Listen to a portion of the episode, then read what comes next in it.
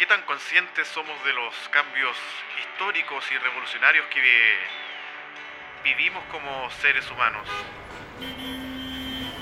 En este mundo vertiginoso, acelerado, a veces ensimismado, somos capaces de darnos cuenta de la relevancia e importancia de los procesos que vivimos. ¿Imaginábamos alguna vez íbamos a poder escribir una constitución desde una mesa paritaria donde se incluyen todos los pueblos originarios de nuestro país? Y es más, podríamos haber adivinado que ese proceso se viviría en una pandemia mundial.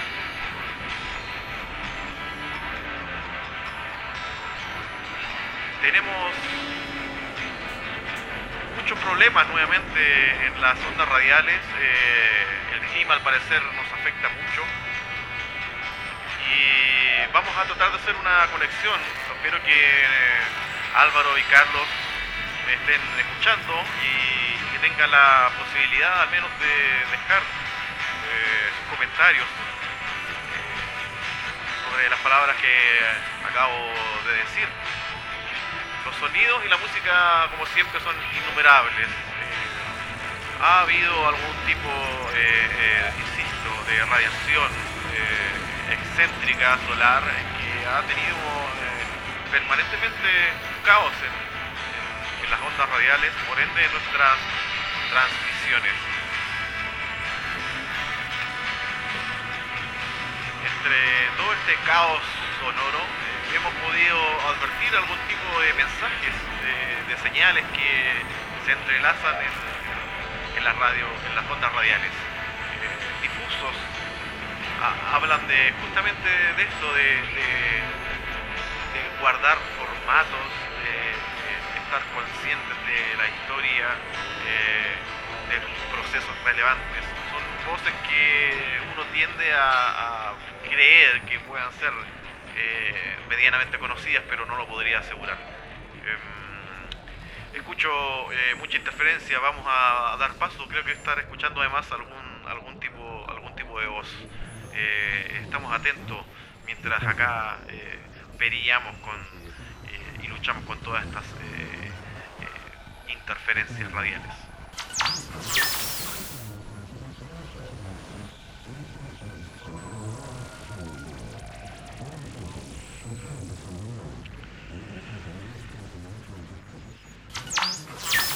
Oye Gustavo, vengo de vuelta de la pesca. Estoy caminando por las orillas de este río caudaloso que se llama Caguarau un nombre eh, maorí que significa aguas azules. Em, y me he puesto a pensar, eh, obviamente, en lo que tú has dicho.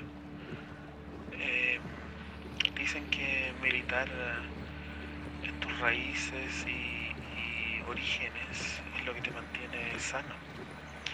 Y hablo de la sanidad de saber quién soy, eh, dónde estoy y dónde voy.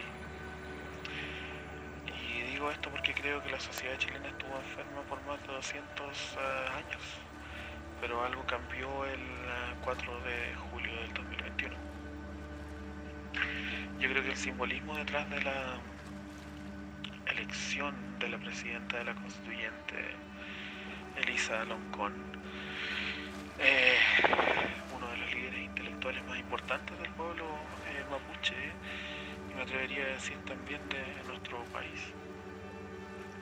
Obviamente invisibilizado y por el sistema, por la forma que gobernar y por la forma que tenemos de interactuar obviamente con el resto del país y no entender de que somos un país muy diverso. Algunos pesimistas dirían todo seguirá igual y me incluyen uno de esos pesimistas eh, antes de empezar a tener la experiencia de vivir estos cambios eh, gigantescos. Eh, pero sí, algunos pesimistas dirían, no, los poderosos van a seguir gobernando.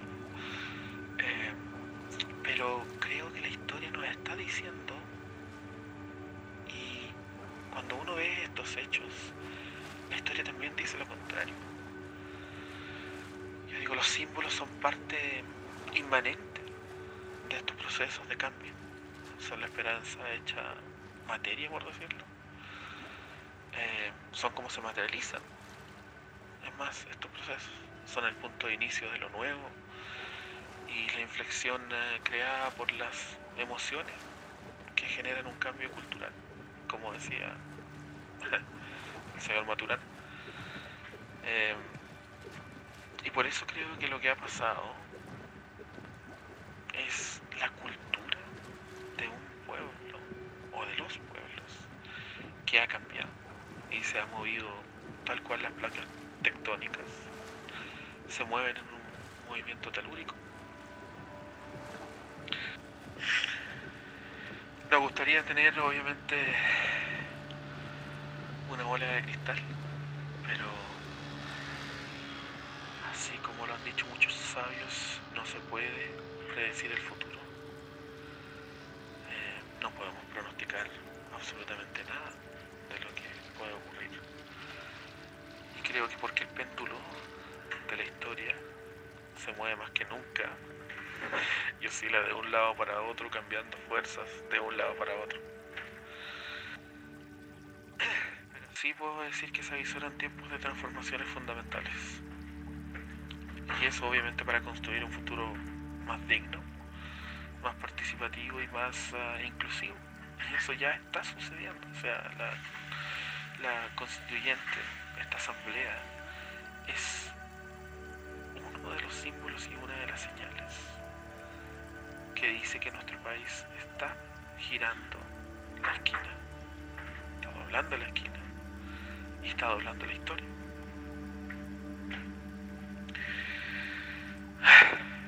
Sí. Es esperanzador, obviamente. Y quiero hacer referencia a algo que leí por ahí. No soy un, un admirador del personaje que voy a nombrar ahora. Pero Vladimir Lenin decía que hay semanas en la historia en donde no sucede nada, pero en otras donde pasan siglos. Qué atingente el comentario, obviamente. Lo que estamos viviendo, eh, pero también es muy importante y yo creo que es nuestro deber como ciudadanos registrarlo desde nuestras miradas diversas. Y esto, obviamente, para que nunca más nos construyan una historia sesgada por el colonialismo o por las élites que reinaron en esa época, sino que se construya desde su pueblo soberano.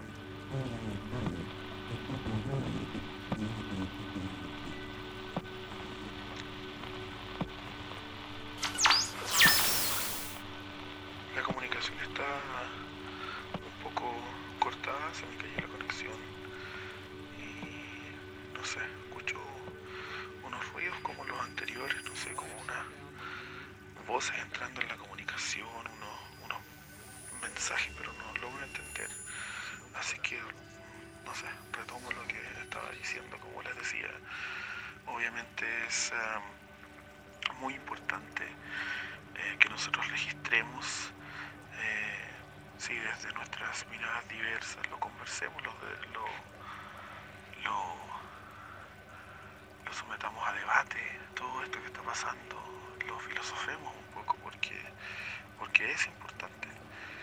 Esto es para que nunca más eh, nos, constru nos construyan una historia que fue sesgada por el colonialismo, o por las élites de la época. Y, que esta historia se construya desde el pueblo soberano y constituido. Yo creo que esa es la única forma de que esto eh, genere los frutos que todos estamos esperando. Así es que eh, es, uh, es muy importante, muy, muy importante que nosotros podamos ser parte de este proceso de alguna forma.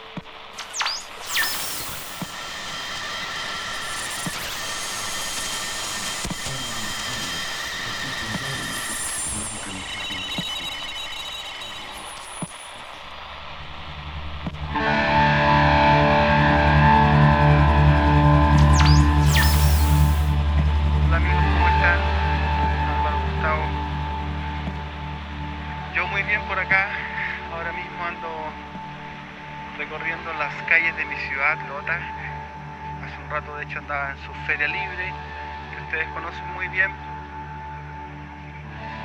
Y a propósito un poco de esta salida, de esta pausa, es que he estado pensando mucho en, este proceso, en este espacio de justamente de silencio, en donde luego y a raíz de, de tanto acontecimiento, de lo que ya hemos comentado, ¿cierto? Que está pasando en nuestro país, no solo en Chile, en Latinoamérica, eh, movimientos que se alzan, que se levantan en contra de, de, la injusticia en definitiva, buscando, reclamando mejores condiciones, eh, demandas que son históricas, que han atravesado generaciones, que pensaba en lo necesario también de, del silencio, de, tomarse el tiempo para, para reflexionar, para decantar las cosas y en definitiva el desafío que enfrentamos para justamente llegar a acuerdos, para, para reconstruir en definitiva. Y asimismo pensaba en cómo podemos ser parte también, no solamente oyentes, sino cómo sumarnos también a este proceso, tal vez no teniendo asiento en la constituyente, ¿verdad? Sin embargo, siendo eh, partícipes también, participantes de este proceso, eh, en alguna u otra medida. Entonces, bueno, yo como les digo, les invito a, a, a tomarnos tal vez este tiempo para, para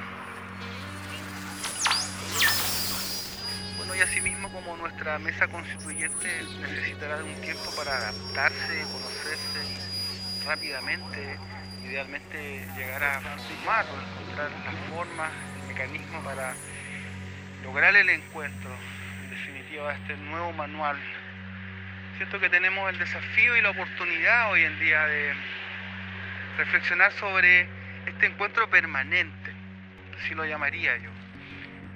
Una necesidad de encontrarnos permanentemente, es decir, tomándonos las pausas necesarias para escucharnos, para reflexionar sobre eso, considerando nuestras diferencias como un, como un elemento más de la discusión del quehacer, no como un punto final muchas veces vemos los conflictos como algo inmediato, ¿no? que necesita resolverse.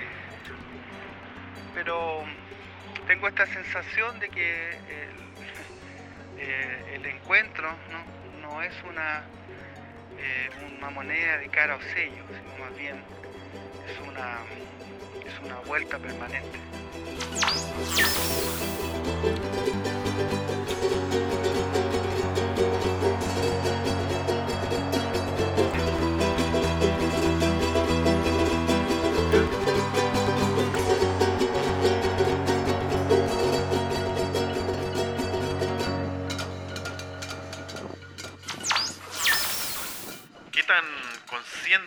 De haber vivido en carne propia un reinicio,